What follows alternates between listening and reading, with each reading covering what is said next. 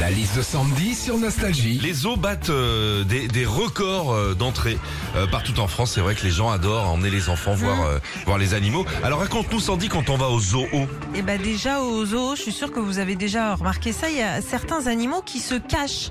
Oui, c'est un peu les stars du zoo, genre euh, le lion, l'ours, le crocodile. T'as du mal à les voir, mais tu veux les voir. Moi un jour j'ai attendu une demi-heure qu'un crocodile se réveille, alors que c'était un tronc d'arbre.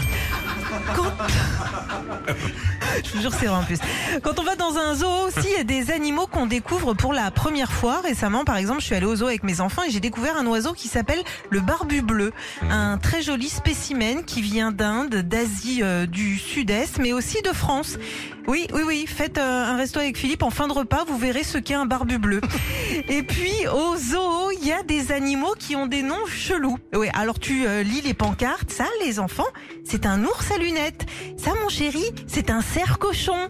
Ça, c'est une roussette de Rodrigue. Et ça, maman, c'est quoi? Un macaque à tête rouge Ah non, les enfants, ça, c'est mamie qui a pris un coup de soleil. hein.